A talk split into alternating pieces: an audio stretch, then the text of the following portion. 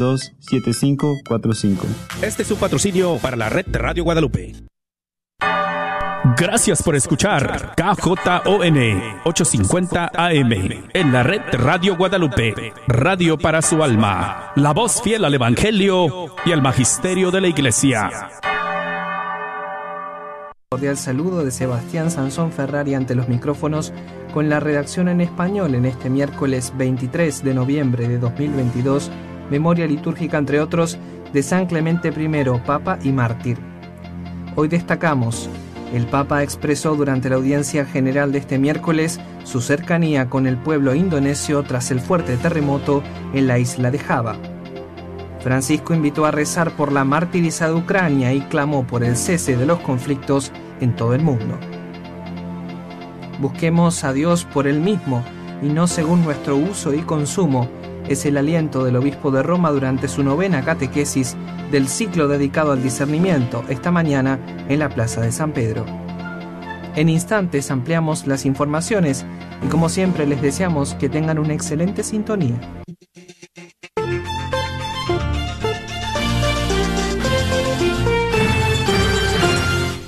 En las últimas horas, un terremoto en la isla indonesia de Java ha dejado al menos 268 muertos, muchos de ellos niños, y cientos de heridos y desaparecidos.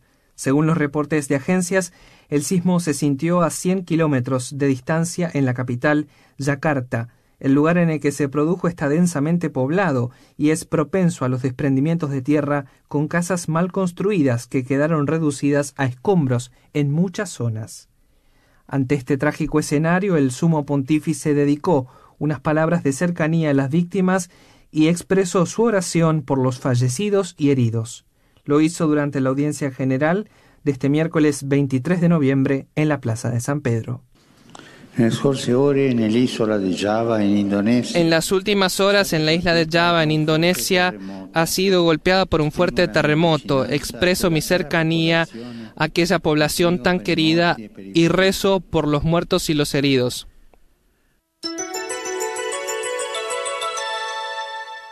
Preghiamo per la pace nel mondo e per la fine di tutti i conflitti, con un pensiero per sofferenza del caro e martiriato popolo. Recemos por la paz en el mundo y el fin de todos los conflictos, con un pensamiento especial por el terrible sufrimiento del querido y martirizado pueblo ucraniano, y pensemos en la martirizada Ucrania. Estas son las palabras del Santo Padre durante la audiencia general de hoy, en la que recuerda que el sábado se conmemora un nuevo aniversario del terrible genocidio de Holodomor, el exterminio por inanición en 1932-33 provocado artificialmente por Stalin. Recemos por las víctimas de este genocidio y recemos por tantos ucranianos, niños, mujeres y ancianos que hoy sufren el martirio de la agresión. Domenica scorsa a Calongo, in Uganda, è stato beatificato padre Giuseppe Ambrosoli, missionario comboniano, sacerdote e medico. Francisco también recordó la beatificación el domingo pasado 20 de noviembre del padre Giuseppe Ambrosoli, misionero, sacerdote y médico comboniano nacido en Como, Italia, y fallecido en Uganda en 1987, después de haber dedicado su vida a los enfermos en los que comentó el Papa, veía el rostro de Cristo. Nato nella diocesi di Como e morto in Uganda nel 1987, dopo aver speso la sua vita per i malati nei quali vedeva il volto di Cristo. La sua straordinaria testimonianza aiuti ciascuno di noi a essere degno que su extraordinario testimonio, alentaba Francisco, nos ayude a cada uno de nosotros a ser dignos de una iglesia en salida. Y al final pidió un aplauso por el nuevo beato. De una chiesa in.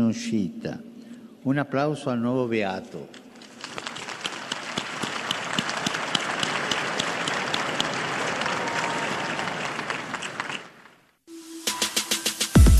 Estudio 9, el programa radiofónico en el que junto a expertos religiosos y laicos profundizamos la actualidad de la vida de la Iglesia y del Santo Padre. Síguenos todos los viernes en Facebook Live. Y el pontífice también saludó a los jugadores, hinchas y espectadores que siguen desde los distintos continentes el Mundial de Fútbol que se está celebrando en Qatar. Deseo enviar mi saludo mi saludo a los jugadores, a los hinchas y a los espectadores que siguen desde distintos continentes el, la Copa Mundial de Fútbol que se está jugando en Qatar. Que este importante evento pueda ser ocasión de encuentro y de armonía entre las naciones, favoreciendo la fraternidad y la paz entre los pueblos.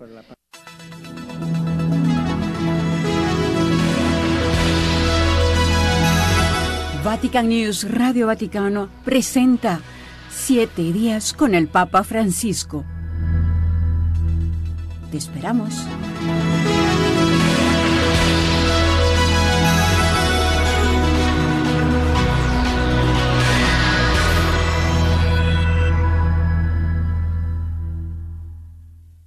La consolación. Este es el tema que el Santo Padre desarrolló en su novena catequesis este miércoles 23 de noviembre dentro del ciclo dedicado al discernimiento espiritual. En una soleada y gélida plaza de San Pedro ante fieles y peregrinos de los cinco continentes, el obispo de Roma definió este nuevo elemento del discernimiento como una experiencia profunda de alegría interior que consiente ver la presencia de Dios en todas las cosas, esta refuerza la fe y la esperanza y también la capacidad de hacer el bien. El Papa recordó que en semanas anteriores había hablado de otro aspecto del discernimiento, la desolación. El texto bíblico escogido como inspiración para la catequesis de hoy fue el Salmo 62, en concreto los versículos 2 y 3 y luego el 6. Lectura del libro de los Salmos. Solo en Dios descansa mi alma, de Él viene mi salvación. Solo Él es mi roca salvadora, Él es mi baluarte, nunca vacilaré. Solo en Dios descansa mi alma, de Él me viene la esperanza. Palabra de Dios. Francisco enfatizó que la consolación es un movimiento íntimo que toca lo profundo de nosotros mismos, no es llamativa sino suave, delicada, como una gota de agua en una esponja. La persona se siente envuelta en la presencia de Dios, siempre de una forma respetuosa con la propia libertad. Nunca es algo desafinado que trata de forzar nuestra voluntad, tampoco es una euforia pasajera. Al contrario, como hemos visto, también el dolor, por ejemplo, por los propios pecados, puede convertirse en motivo de consolación. Escuchemos ahora, queridos amigos, la síntesis que el Papa Francisco pronunció en nuestro idioma, así como el saludo a los peregrinos venidos de América Latina y de España. Queridos hermanos y hermanas, en nuestra catequesis sobre el discernimiento hemos hablado anteriormente de la desolación. Hoy reflexionamos sobre otro elemento importante, la consolación. La consolación espiritual es un don del Espíritu Santo que nos hace experimentar la presencia de Dios en nuestro interior, nos da alegría y nos da paz y refuerza en nosotros la fe, la esperanza y el deseo de hacer el bien. También nos da la fortaleza en los momentos de prueba y nos impulsa a buscar a Dios sobre todas las cosas. El discernimiento nos ayuda a distinguir la consolación auténtica de otras falsas consolaciones que en realidad nos alejan de Dios y nos dejan vacíos. La vida de los santos nos brinda hermosos ejemplos de verdadera consolación espiritual. Su secreto fue abandonarse con confianza en las manos de Dios y dejarle que sea Él quien haga su obra en ellos y por medio de ellos. Los santos nos enseñan que lo esencial en nuestra vida no es buscar los consuelos de Dios, sino al Dios de los consuelos. Saludo cordialmente a los peregrinos de lengua española. Hay muchos mexicanos por aquí. ¿eh? El próximo domingo comenzamos el tiempo de Adviento. Pidamos al Señor que nos ayude a mantener encendida en nuestra vida la lámpara de la fe y a estar preparados para recibir su visita, que siempre nos llena de paz y de alegría. Que, que Jesús los bendiga y la Virgen Santa los cuide.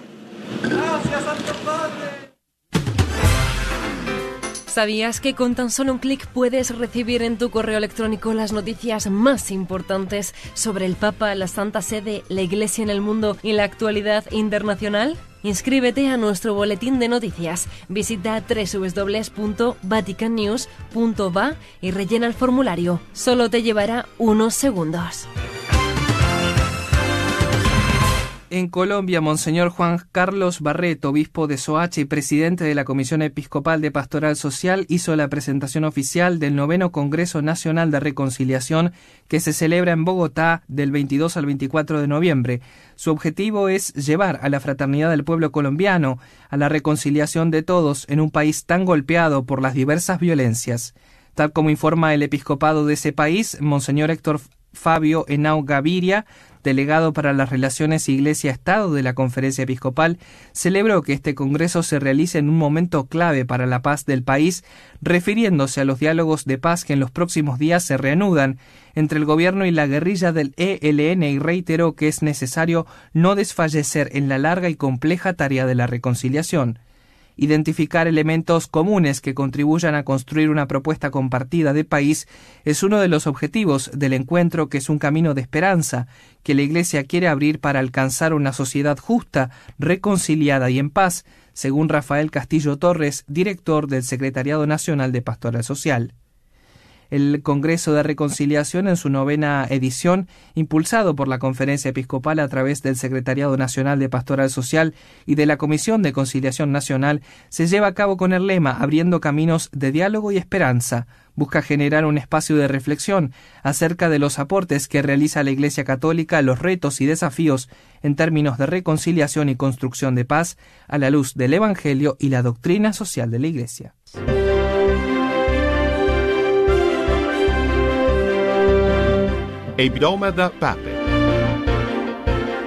Escucha la actualidad de la Iglesia y el mundo en latín a través del nuevo informativo de Vatican News, cada sábado a las seis y media de la tarde.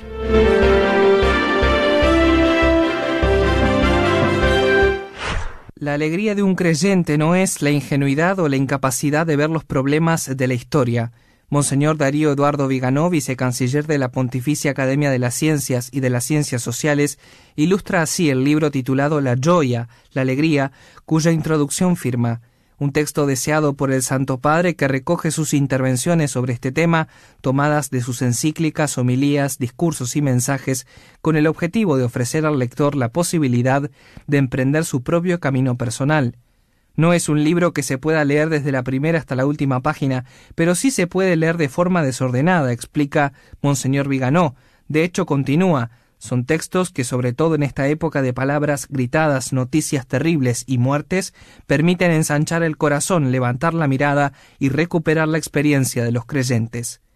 La Iglesia es una experiencia de personas que viven la alegría, aclara el religioso invitando a reflexionar sobre la experiencia de las bodas de Caná. El relato del primer milagro de Jesús tiene como centro el matrimonio, en el que sin embargo falta un elemento importante, el vino, que es signo de alegría. Las jarras para la purificación están vacías, señala el sacerdote, y esto simboliza una relación de amor ahora consumada entre Dios y su pueblo. Ni siquiera la ley y la purificación pueden restaurar la pasión de esa relación. Por eso, continúa, Jesús no está presente, pero está invitado. En efecto, es Cristo quien trae el vino nuevo, estableciendo así una alianza nueva, eterna, última y definitiva, un pacto nacido en este primer gran milagro del vino, es decir, de la alegría. Por eso, para Monseñor Viganó, la Iglesia es un pueblo de hombres y mujeres que no viven bajo la ley, sino que viven en la alegría de ser hijos e hijas de Dios. El don del bautismo nos permite recibir la vida de Dios, convirtiéndonos así en hijos en su Hijo Jesús y esto nos permite vivir las relaciones en relación con el mundo, la creación, según el modo del Señor.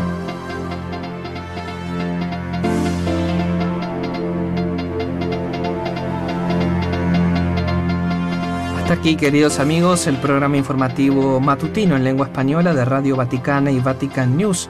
Para ampliar información los invitamos a escuchar la siguiente emisión a las 18.30 hora de Roma. Laudetur Jesus Christus, alabado sea Jesucristo. Thank you.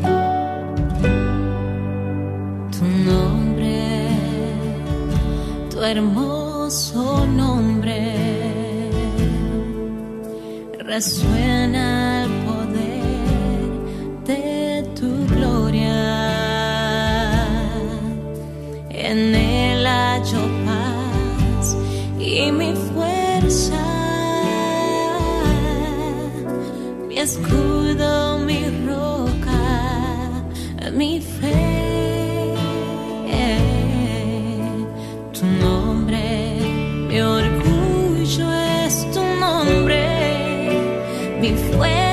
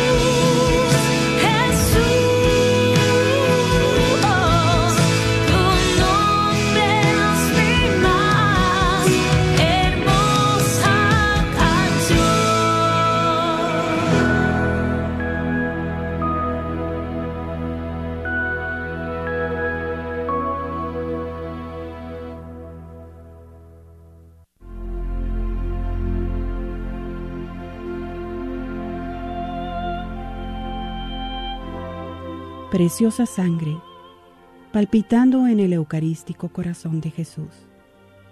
Yo te adoro y te ofrezco en homenaje mi alabanza y amor. En el Calvario, tú vertiste el precio de mi redención. En el altar, tú que eres mi vida y la fuente de todas las gracias.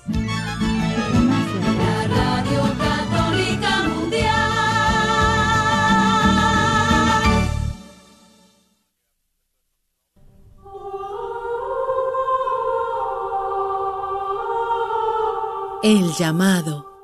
Un llamado de Dios. Hola a todos, les habla la hermana Esther de las Hermanas Comunicadoras Eucarísticas del Padre Celestial. Cuando yo estaba muy pequeña, siempre que veía una religiosa decía que se me aparecía la Virgen María, pero luego con el tiempo, ya cuando fui creciendo, todo fue cambiando y lamentablemente eh, empecé a caer en cosas que creemos que están bien para los jóvenes en ese, en ese entonces y era como que los bailes, la música, la discoteca. Un día ya el Señor, como San Pablo en el, en el Evangelio, tú lo tumba del caballo y me dice, ¿hasta cuándo tengo que esperarte?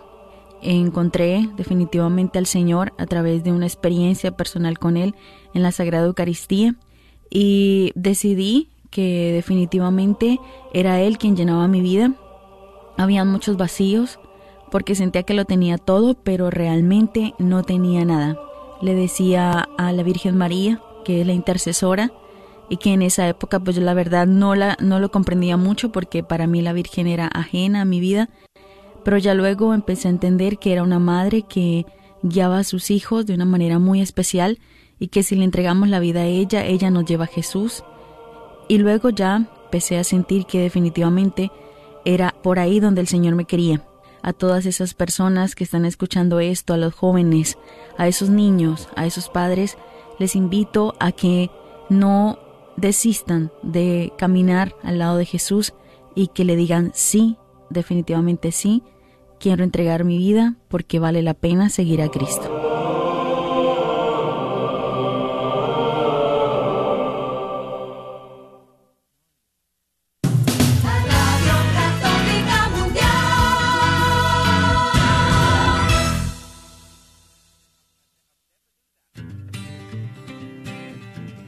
¿Qué significa ser iglesia? Somos la iglesia. Todos, o sea, yo también. ¿Que no la iglesia es el edificio? ¿El de aquí o cuál edificio, padre? Es el edificio espiritual que forma el Espíritu Santo cuando somos bautizados. ¿Formados por quién o qué? Porque si la iglesia es el cuerpo de Cristo, entonces Él es la cabeza. Es la cabeza y nosotros somos el cuerpo y donde quiera que Él vaya, allá estaremos nosotros. La iglesia somos todos. Jesús, María y José. Sí, también.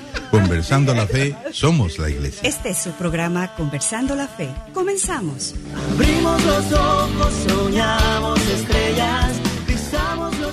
Hola, ¿qué tal? Bienvenidos nuevamente a este tu programa Conversando la Fe, Somos la Iglesia.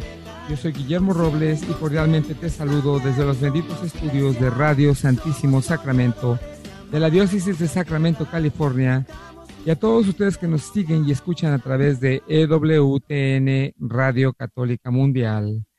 Y por supuesto a todos ustedes que nos dejan sus likes y pequeños comentarios a través de Facebook. Pues hoy día vamos a continuar trabajando en este bello catecismo de la Iglesia Católica. Como todos ustedes saben, estamos en esta cuarta parte titulada La oración cristiana y estamos trabajando en el capítulo segundo, artículo primero, las fuentes de la oración. Y ayer estuvimos trabajando en el número 2658, que es un número bastante eh, completo, bastante llenador, y estuvimos hablando acerca de, ah, pues me, me, gustó mucho el comentario que hizo la hermana de la caridad que tenía la hermana Teresa con los enfermos, ¿verdad? Que ella sentía que estaba ah, trabajando pues con Cristo y ellos se sentían que ella era eh, Cristo el que los estaba cuidando y eso nos refleja tanta, tanta, tanto amor, ¿verdad? Tanto amor a, que nos tenemos que dar el uno al otro.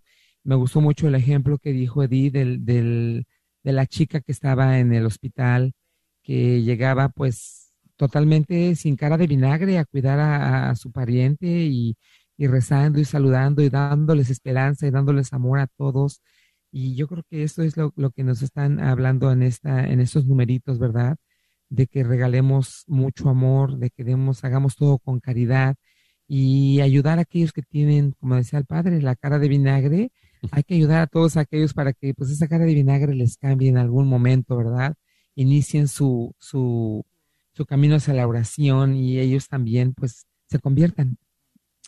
Hoy vamos a continuar trabajando en este, en este número y en, esta, en este título, pero no sin antes presentarles a este gran equipo que tenemos este día. Hola, ¿qué tal? Les saluda Edith González de la Catedral del Santísimo Sacramento. Y yo soy la hermana Yolanda Barajas, misionera del Verbum. Y soy el padre Rodolfo Llamas, que desde aquí de la parroquia de San José, al norte de la ciudad de Sacramento, con muchísimo gusto estamos dialogando aquí esos temas tan hermosos de nuestro catecismo de la Iglesia Católica, un tesoro bellísimo para que lo vayamos implementando en nuestras vidas todos los días. Ojalá, ojalá de veras que hoy, después de todos estos, eh, ese tema de las virtudes teologales como fuente de la oración, nos estén ayudando a vivir nuestra oración y a traer el cielo a casa traer realmente el cielo a casa, este, que tengan entre, entre ustedes, papás, hermanos, hijos, esposos, eh, una relación tan hermosa, tan llena de, de la presencia de Dios, que su misma oración se vuelva fuente, manantial de oración para todos los de su casa. Es, hermoso todo eso que lo, lo decíamos ayer con la cita de, de Jesús con la samaritana.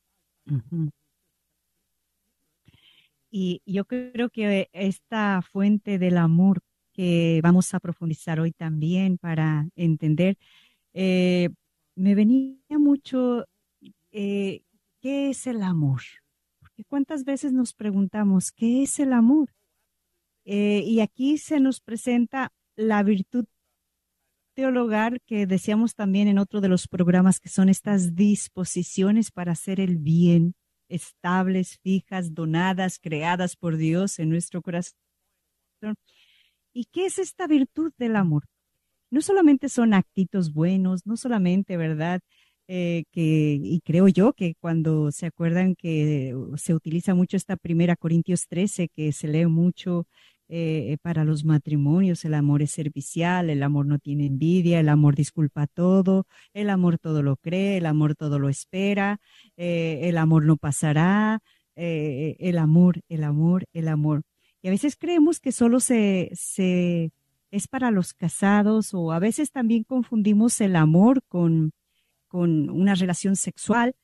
Y aquí se nos habla de este, por eso también se dice que es la caridad, para no confundirla, pero aún así, como vamos a profundizando estos días, eh, yo entendía el amor que nos decía también, el amor derramado en nuestros corazones por el Espíritu Santo. ¿Quién es el amor?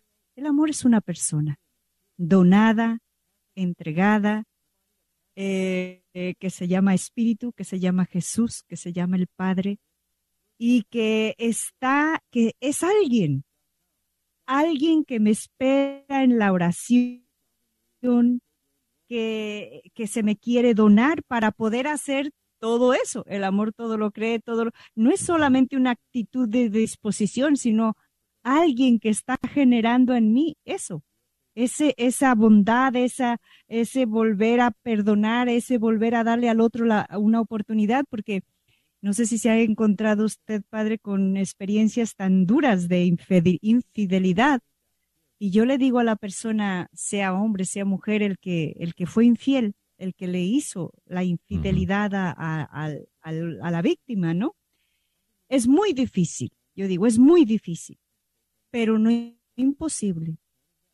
Y solo esas personas que oran de verdad, que se ponen a fuego con el amor, que se, eh, yo he visto testimonios de perdón estable con todo el proceso que todo esto supone y toda la sanación que esto supone, Pero una persona que no, que perdón, ahora sí te perdono, pero a los tres días me vuelve el, el pensamiento, me vuelve la herida o me vuelve tal, y, no vuelvo a orar y no vuelvo a ir al amor, a la fuente, hasta que se me quede como simplemente una cicatriz.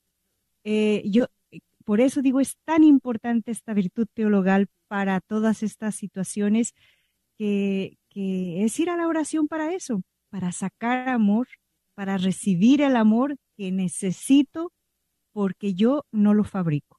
El amor es alguien que me da y que yo voy a recibirlo, ¿verdad? Entonces, eh, no sé si, si piensa o quiere añadir algo, Sí. padre. No, y es que el perdón en realidad eh, para el ser humano es imposible. Por eso es lo que ayer, decía yo, de que cuando tú de veras practicas estas virtudes teologales, es porque Dios está contigo. No puedes practicarlas si Dios no está contigo. Por eso estas virtudes son fuentes de oración, porque es el Dios que ya está contigo, el que estás, orando con Él, te está fortaleciendo. Eh, por ejemplo, el perdón, yo pienso que es algo imposible para el ser humano, porque eso de que realmente perdones y ya no le recuerdes nada a la persona, uy, uy, uy, uy, ahí se nota, yo esto recuerdo de un, un caso, ¿no? De una, una pareja que pues él había sido infiel hace 30 años, 30 años, una sola vez. Y la señora ya después de 30 años todavía le estaba remarcando y recordándoselo y diciéndoselo, yo ya te perdoné y dice, "Sí, te perdono. Y él le dijo, me acuerdo que le dijo, esto ya no es perdón porque me lo hiciste pagar 30 años, dice. me lo hiciste pagar. Pues sí, esa es una pena tan grande, ¿verdad? O sea, casi, casi veo yo la caridad, la veo en él, que no la dejó en 30 años de estarle amargando la vida. O sea, pagó su propia penitencia allí sin querer delante de Dios. Es tremendo, sí. Sí, yo creo que eh, porque eh, por eso Jesús, que es el amor encarnado, ese amor encarnado está en nosotros. Entonces, por eso Jesús cuando, cuando dice perdona a, a los que le están matando, perdona, a- eh, entonces, eh, sí se, es solo Él, o sea, es posible. Pero si nos nosotros no estamos cerca de Él, en nosotros, pues va a estar difícil, va a estar difícil ese, ese, porque yo no soy la fuente de, del perdón. Eh, el amor, ¿verdad? Es eh, que también lo perdona, es esa fuente. Pero quería recalcar eso, por eso Jesús nos dice el primer mandamiento. ¿Qué es el primer mandamiento? Pon el amor de Dios, por eso vengo a la oración, para poner el amor de Dios, dice, amarás al Señor tu Dios con toda tu mente, con todo tu corazón y con todas tus fuerzas. Pon el amor de Dios, amarás, pon el amor de Dios en tu mente, ponlo eh, en, eh, en tu cabeza, ten el amor de Dios. Eh, eh, en tu corazón, porque una vez que está el amor de Dios en, que lo recuerdo, que, que me lo creo, que le escucho, que lo recibo, en tu corazón, automáticamente se va a ir a tus fuerzas, automáticamente. Y es fuente. Por eso digo que, y es ese amor de Dios que, que perdona todo, que, que estilo Cristo, porque no es el amor de, de Hollywood, es el amor de Dios eh, que solo es el que es capaz de, de no cobrar rédito. Cuando amó, pues ya amé y pum. Sí, Edith. Y sí, hermana, qué bueno que sí hace esta aclaración porque es verdad que muchas veces nos, de- nos dejamos llevar porque por eso, ¿no? No es que ya ya no lo amo, es que ya ya no ya no hay amor entre nosotros. Pues es que no es ese amor, ¿verdad? Pues lo que dicen que es un enamoramiento. Y yo creo que las infidelidades llegan a pasar también por eso, porque uno se deja deslumbrar por un enamoramiento, por palabras bonitas, por cosas, pero si uno realmente ah, se, se dispone a amar, porque también el amor es, es, es por voluntad, uno puede tomar la decisión de amar a una persona. ¿Y, y de dónde nos viene esa fuerza, esa decisión? Pues de Dios, del amor de Dios. Y, y también pensaba yo que ah, por este amor que Dios nos da, que recibimos de Dios, somos capaces de dar a las otras personas es como tenemos, ah, podemos como cambiar nuestros lentes, ¿verdad? Como nuestros ojos. Podemos empezar a ver a las otras personas diferentes. Ah, porque, por ejemplo, ah, puede llegar una persona llorando, pidiéndome algo, una necesidad que tenga, pero si yo no estoy conectada a esa fuente del amor, de la caridad, yo voy a decir, a ver, no, no, a ver, espérame. ¿Por qué estás así? ¿Tú te lo buscaste? ¿Te acuerdas que yo te dije que no te metieras ahí, allá, allá, allá, allá? Ahora sí, ahí vienes, no. Ahí arréglatelas como puedas. Estamos juzgando. Pero si estamos conectados a ese amor, yo pienso que de ahí nos viene lo que ¿cómo se llama? La, la, empatía, ponernos en el lugar del otro, verlo con los ojos que Dios los vería a esas personas, como lo que nos comentaba también el padre Rodolfo de la Madre Teresa de Calcuta, ¿verdad?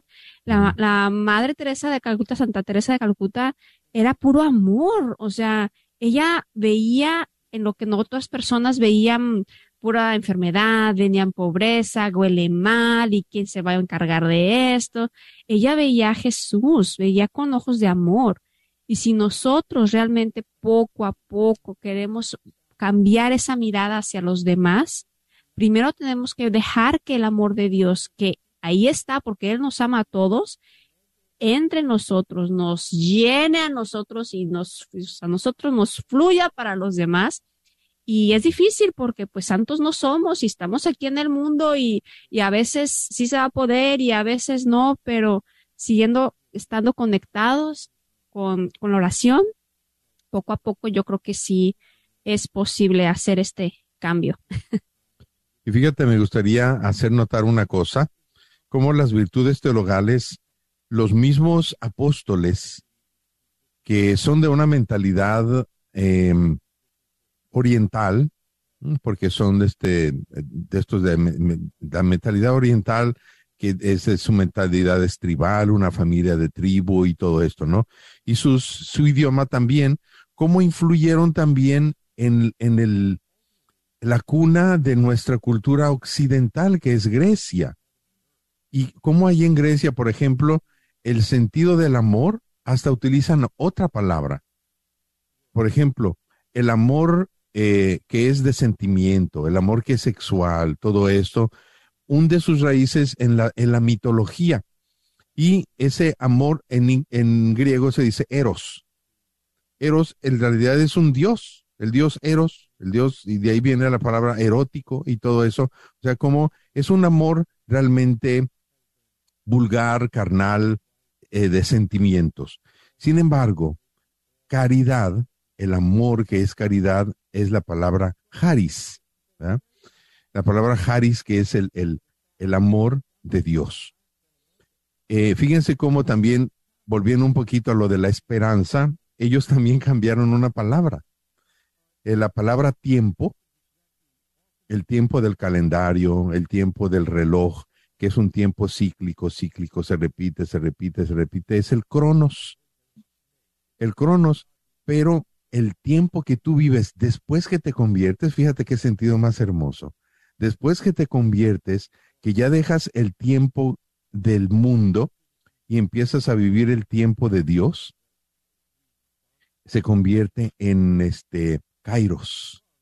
El Kairos es un tiempo de esperanza, un tiempo que ya no es cíclico, es un tiempo que va avanzando hacia la resurrección, un tiempo que vives en este mundo y todos tus sacrificios de este mundo están cargados de esperanza, van hacia un objetivo, ya no es cíclico, ya no vas para atrás, vas para adelante. ¿Verdad que es hermoso todo este sentido?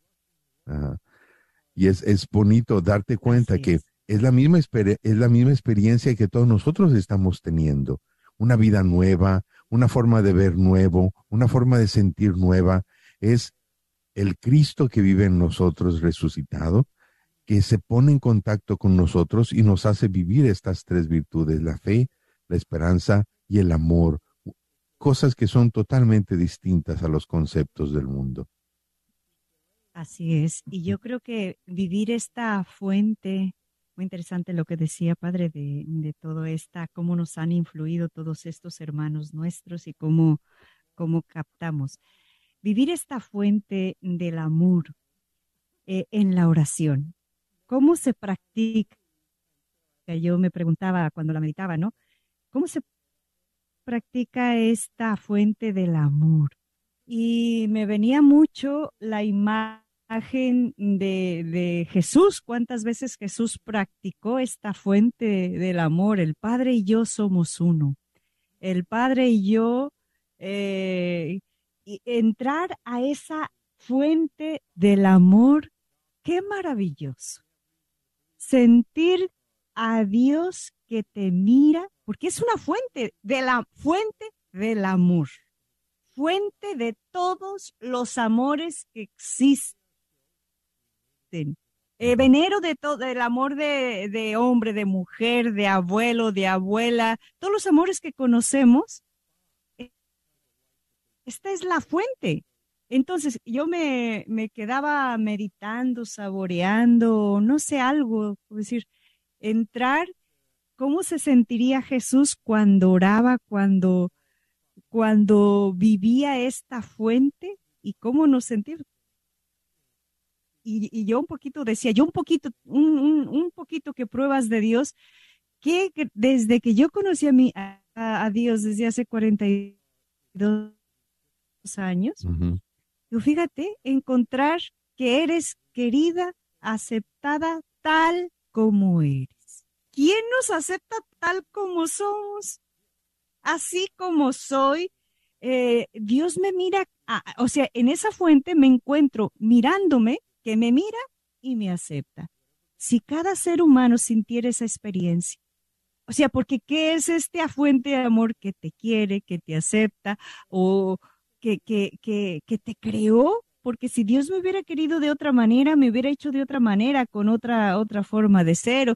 No, o sea, descubrir todo eso y, descubrir esta fuente que, que, me habla, ¿qué es esa fuente del amor? Pues estoy con, los, con el amor de, de los amores, cantemos al amor de los amores, ¿verdad?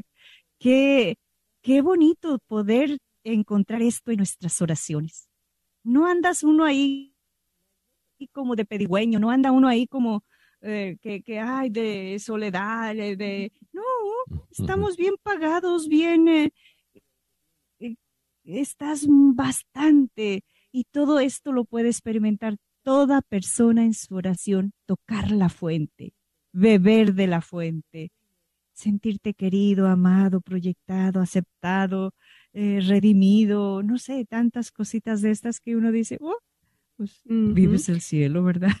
Y sí, y ahora nosotros ya después de tantos años y como hemos dicho también otras veces, tenemos dos mil, más de dos mil años de experiencia, tenemos las Sagradas Escrituras, tenemos este catecismo de la iglesia y aún así se nos hace como como imposible, no imposible, pero no nos la podemos creer con todo ese amor como usted lo acaba de explicar, hermana, como que no, no, no nos cae.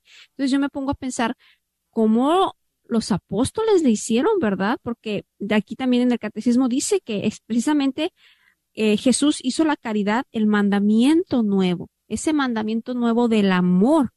Entonces, cómo los apóstoles tuvieron la oportunidad de experimentar ese amor, directamente del amor, porque como usted decía, pues Jesús tenía estas, estas horas y horas de oración con el Padre y, de, y era el amor puro. Y ese mismo amor, Él se los transmitía a los apóstoles, a las personas que curaba, a quienes les hablaban. Pero, pero ¿cómo les cayó el 20? O sea, porque viéndolo solamente, pero ya cuando se, cuando murió, esos tres días que no estaba, se les fue así como que, ups, ah, ya, se fue, ya estaban así como, ¿y ahora qué pasó? ¿Y qué vamos a hacer? Y como que se les borró el cassette de todo lo que les había dicho, hasta que, bueno, el Espíritu Santo otra vez, ¿verdad? Bajó y les quitó las vendas de los ojos y se acordaron y los, yo no sé qué revolución hubo en su cabeza de los apóstoles, que como que hubo un lavado de cerebro ahí y todo se les vino otra vez y sintieron ese fuego, ese amor pero al máximo para poder ellos empezar a, a, darlo al mundo entero. Y nosotros aquí, dos mil y tantos años después, ¿qué trabajo nos cuesta? ¿Qué trabajo nos cuesta creérnosla y aparte de ya que no la creemos, pasársela a los demás? O sea, este mandamiento nuevo no es fácil. Sí. Pero fíjate que em, no es fácil, pero cuando tú entras al misterio de Cristo, inmediatamente vas entrando, te va saliendo la fuerza, porque justamente ahora que, que cómo terminamos este número, y, es interesante por qué lo ponen aquí este número, eh, o mejor dicho, este texto de, de San Juan María Bautista Vianney, porque es como un acto de arrobamiento que tiene el alma de, de este santo, diciendo, Señor, no quiero otra cosa más que amarte. O sea, me, dentro de mí sale un impulso de recibir después de ti tantísimo amor. Podemos ver así impulsos de arrobamiento, por ejemplo, en, en las cartas de San Pablo. Hay por allí una carta, después la busco y se las digo, este, en la carta donde, donde San Pablo como que explota en alabanza a, a Dios, dice, él que hizo esto y que hizo lo otro y aquello, es, es grandísimo. Me viene también aquella, aquel arrobamiento de aquel santo, no sé exactamente quién es este autor, de la de no me mueve mi Dios para quererte, ni el cielo que me tienes prometido, ni me duele, ni me mueve el infierno tan temido para dejar por eso de ofenderte. Tú me mueves, muéveme el verte. Clavado en esa cruz y escarnecido. Yo mismo sentí algo semejante cuando cuando terminé de ver La Pasión de Cristo de, de, de Mel Gibson, yo me acuerdo que dije, Dios mío, ¿y qué necesidad tenías tú de venir a sufrir todo esto? Es puro amor por mí. O sea, yo cuando terminé de ver esa película dije yo, qué tonto soy si no soy fiel en mi sacerdocio. Renuevo mis votos sacerdotales ahí al, al terminar de ver esta, esta realidad, porque sabemos que no es una película, es una realidad que sucedió. Yo me acuerdo, yo la fui a ver en la pantalla grande, Dios mío, aquí yo fue tremendo. Toda la gente salía dándose golpes de pecho. Es que es tremendo. Entonces, esto es lo que, lo que, o sea, es imposible, pero es que semejante amor hace que tu alma se sienta, pero sí envuelta y, y amadísima. Dices tú, pues, no me queda otra cosa más que amarte y no quiero otra cosa más que amarte ya que tú me amas tanto. Por eso es la fuente, ve cómo el amor se vuelve fuente de amor. y como usted decía, yo creo que eso es lo que Jesús cuando se llevó a los discípulos al Tabor, que eh, eh, eh, los llevó a, esta oración, a, a, probar la fuente. Y qué bonito cuando Pedro le dice, hagamos tres chozas, quedémonos aquí, se olvidó de todo, ¿Por qué? Qué hermoso es estar aquí, le sale la expresión. Qué hermoso es vivir con el amor. Eh, qué bonito también la expresión de Santa Teresita de Lisieux, ¿no? Las pequeñas comunidades de familia te invitan a su sensacional rifa de un Kia Rio 2023. Escuchaste bien, un carro del año 2023. El boleto vale solamente 10 dólares. En la compra de 5 boletos, el sexto es por nuestra cuenta. La rifa se llevará a cabo este 12 de diciembre en la parroquia Nuestra Señora del Pilar, que está ubicada en el 4455 West Illinois, en Dallas, Texas. Para mayor información, llamar al 214-962-8036 o al 214-435-7471. Apóyanos con esta rifa para seguir evangelizando. ¿Qué tal, hermanos y amigos de Dallas, Texas y sus alrededores? Eh, les saluda con mucho cariño el Padre Chilo de la Diócesis de Matamoros, Tamaulipas, para comunicarles que muy pronto, el día 3 de diciembre, estaremos con ustedes en es, participando de un encuentro guadalupano, donde tenemos la oportunidad de compartir a Jesús palabra, oración de sanación interior, sanación física, la Eucaristía, la experiencia de la fe. Ojalá que podamos acudir a este evento donde el Señor promete derramar grandes bendiciones. Estaremos en la parroquia de San Francisco en Frisco, Texas. Un saludo mis hermanos, que Dios me los bendiga. Nos vemos pronto. Llega a Dallas el Padre Chilo. ¿No estoy yo aquí que soy tu madre? Un día de retiro de reflexión con el Padre Chilo. Este próximo 3 de diciembre en la parroquia de San Francisco de Asís, en Frisco, Texas un día de preparación para la gran fiesta a nuestra patrona, Santa María de Guadalupe. Los boletos ya están disponibles en las tiendas católicas del área. Santa Faustina frente a la parroquia de San Juan Diego. Librería parroquial en Oak Cliff. Tienda católica Shalom en Garland, Texas. Tienda católica El Sagrado Corazón dentro del Wagner Bazar. Y la tienda Catholic Art and Gifts en la Balwood, en Farmers Branch. No esperes hasta el último y no te quedes fuera.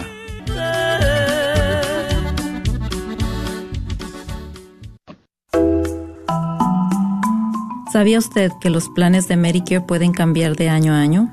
¿Y también sabías que para el 2023 las primas de Medicare estarán históricamente bajas? Es por eso que durante el periodo de inscripción anual vale la pena compartir su cobertura actual con todas las opciones que hay para el 2023. Mi nombre es Adriana Batres, soy agente de seguros de Medicare, soy feligrés de Nuestra Señora del Pilar y puedo ayudarle a comparar su cobertura actual de Medicare puede llamarme al 972-533-0457. 972-533-0457. Espero su llamada. Recuerde que el periodo de inscripción anual termina diciembre 7.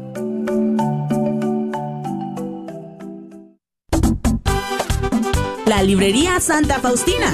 Ahí encontrarás Biblias, libros, documentos y además música, películas, imágenes y gran variedad de artículos católicos. Visítalos de 11 de la mañana a 8 de la tarde en el 10909 Web Chapel Road Suite 204 en Dallas, Texas. O llámales al 972-707-0192. 972-707-0192. ¿Qué es una enfermedad rara? Según la Administración de Alimentos y Medicamentos de los Estados Unidos, es una condición de salud que afecta a menos de 200.000 estadounidenses. Las enfermedades raras a menudo comienzan con síntomas inexplicables que pueden no ser diagnosticados durante años. Por ejemplo, la fiebre Q, la fiebre amarilla, la encefalitis, el tifus y la lepra son algunas enfermedades raras usuales en trabajadores del campo. Un mensaje de esta emisora y de la redhispana.com. ¿Buscas la perfección en tus trabajos para soldar? Gerber Welding se especializa en darte el mejor servicio y acabado en puertas, garage, canceles, portones y mucho más. La experiencia de Leo Herbert y más de 15 años lo avalan. Llama para tu presupuesto gratis al 940-2220-1677, 940-2220-1677 o 940-597-3491. Herbert Welding. Este es un patrocinio para la red Radio Guadalupe. Para poder servirte mejor, dame un noble corazón, un corazón fuerte para aspirar por los altos ideales, un corazón generoso en el trabajo, viendo en él no una imposición, sino una misión que me